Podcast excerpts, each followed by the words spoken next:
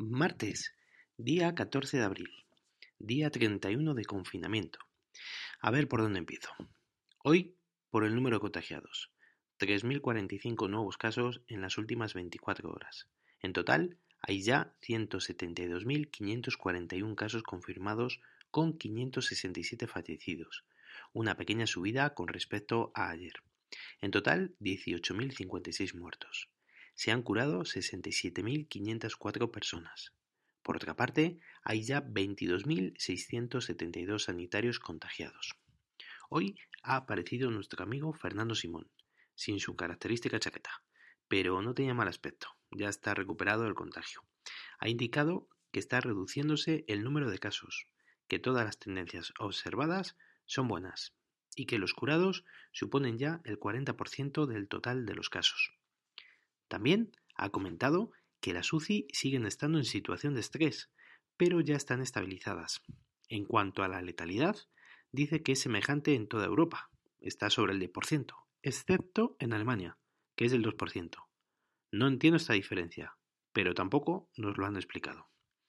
Han publicado una nueva orden en el BOE, en la cual informan de la intervención por parte del gobierno de los centros privados que hacen test de COVID-19 de forma que puedan hacerse con los PCR para utilizarlos en personas que realmente lo necesiten, según ha estado contando Fernando Simón. Otro dato para tener en cuenta es el cierre del Palacio de Hielo de Majadahonda, donde estaban recibiendo fallecidos. Ahora, debido a las menores necesidades de los servicios funerarios, el gobierno regional ha decidido su cierre. En los 10 días que han estado abiertos, han recibido 162 cadáveres, mientras que el Palacio de Hielo de la capital ya están por los 1145 y el edificio del Instituto de Medicina Legal, que está situado en Valdebebas, 478. Casi nada los datos que os acabo de contar. El Ministerio de Transporte está utilizando los datos de posicionamiento de unos 13 millones de, de, teléfonos móviles para estudiar nuestros desplazamientos de más de 500 metros, esto lo harán durante esta fase y evidentemente durante la desescalada del confinamiento. En la web del Ministerio de Transporte se pueden ver el resultado de estos datos. Hoy ha informado la Comunidad de Madrid de otro cargamento que ha llegado de 79 toneladas de material sanitario. 31 días después, desde que se decretó el estado de alarma, más los días que llevábamos ya con el virus campando a sus anchas, creo que vamos un poquito tarde. Otro dato curioso. Sumemos otros 13 eh, fallecidos a las cuentas. En este caso, son de los accidentes que se han producido por el tráfico en Semana Santa. No entiendo cómo se puede producir este dato. ¿Dónde iban esas personas? Más datos curiosos. Los oftalmólogos advierten del síndrome visual del ordenador, una dolencia ocular derivada del exceso de tiempo que pasamos frente a las pantallas. Me lo creo, yo no despego los ojos de ellas. Por otra parte, médicos de familia aconsejan enriquecer la dieta con productos vegetales y animales que tengan vitamina D. Y ojo, que tomemos el sol en las horas centrales del día, desde los balcones y ventanas, porque si no ya me diréis, con el sol alto y procurando no quemarnos la piel. Eso sí, que no utilicemos cremas solares. Más o menos durante 10 o 15 minutos al día en brazos, piernas y cara. Vamos con más datos curiosos. Un estudio preliminar de la AEMET, la Agencia Española de Meteorología, que lo ha realizado entre el 26 de marzo y el 5 de abril, vincula la meteorología con la propagación del virus. Las bajas temperaturas favorecen su propagación, algo que sin estudiar creo que es evidente.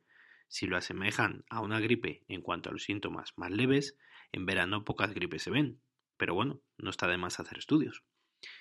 Europa, por su parte, ha metido mano y ofrecerá una serie de criterios para pedir una coordinación a la salida del confinamiento de los diferentes países, con el objetivo de evitar que la descoordinación lleve a un repunte de la pandemia. Parece ser que nuestro señor presidente quiere comparecer el miércoles 22 de abril con el fin de solicitar la autorización a una nueva prórroga del estado de alarma hasta el 11 de mayo. En cuanto al apartado de tecnología, Hoy os voy a hablar de Microsoft Teams. En el trabajo de mi mujer les han invitado, aconsejado o más bien obligado a utilizar dicha herramienta, además de un día para otro. Les han pasado un enlace con varios vídeos para aprender un poco a configurarlo y cómo utilizarlo, y quieren que comiencen esta misma semana. He estado echándole un ojo para aprender un poco de ello y que me contase mi mujer, y es una aplicación fantástica, algo de lo cual no dudaba, pero que como siempre para Mac tiene sus inconvenientes, aunque fáciles de solucionar. Por ejemplo, si organizan una reunión, te llega un correo electrónico, en el cual te informan sobre la hora y la temática. Le puedes contestar con un sí, un no o un tal vez. Me recordaba a cuando te invitaban a eventos en el Facebook. Una vez contestas, el correo electrónico se va a elementos eliminados y te crea la cita en el calendario. Desde la propia cita tienes un enlace para poder acceder a la reunión. Ya sabéis que Microsoft tiene la suite de Office en la nube, que es lo que ahora llamamos Office 365. Pues bien, el Mac, una vez que pinches en el enlace de la reunión, te da la opción de acceder vía web o bien instalando su aplicación. Ya os recomiendo que es mejor que instaléis la aplicación, porque tiene mayor funcionalidad y no da problemas. Si queréis acceder vía web, mal asunto, porque Safari no es compatible. Hay que cambiar algo en las preferencias del navegador para que funcione y así todo yo no he logrado que funcionara. Antes de unirte a la reunión o videoconferencia, te da la opción de activar la cámara y el micrófono, o bien todo lo contrario. Accedes y listo. Comparando con otros programas utilizados últimamente como Zoom, por ejemplo, aquí solo ves cuatro personas a la vez. Según van hablando, van apareciendo. Puedes difuminar tu fondo, o bien poner un fondo predefinido que viene en la propia aplicación. Puedes, por ejemplo, anclar la ventana de una de las personas que esté hablando, por ejemplo, el moderador. Puedes compartir las ventanas que tienes abiertas, una presentación de PowerPoint, una pizarra para escribir a mano. Puedes abrir algún fichero que tengas en tu PC, o bien en la nube de Microsoft Teams, o en OneDrive. La verdad es que funciona bastante bien y su manejo no es del todo complicado. Por lo menos esto que os cuento. Si luego nos metemos más en materia y empezamos a crear equipos dentro de estos canales, aplicarles una configuración determinada para los miembros, a los cuales tienes que añadir, utilización de las distintas aplicaciones de Microsoft, como por ejemplo Forms, que sirve, que sirve para crear formularios o más bien cuestionarios, Stream, que es el YouTube de Microsoft y donde puedes, una vez grabadas las reuniones o videoconferencias, subirlas para poder compartirlas con el resto de los miembros, OneNote para tomar notas y sincronizarlas con esta plataforma, en fin, infinidad de opciones.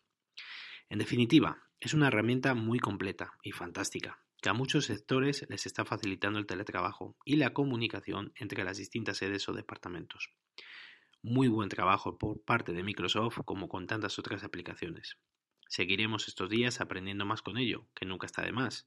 Como os digo, esto es una pequeña pincelada, puesto que llega a tener una complejidad de la cual no se aprende su manejo en un rato. En fin, amigos y amigas, mañana más y mejor.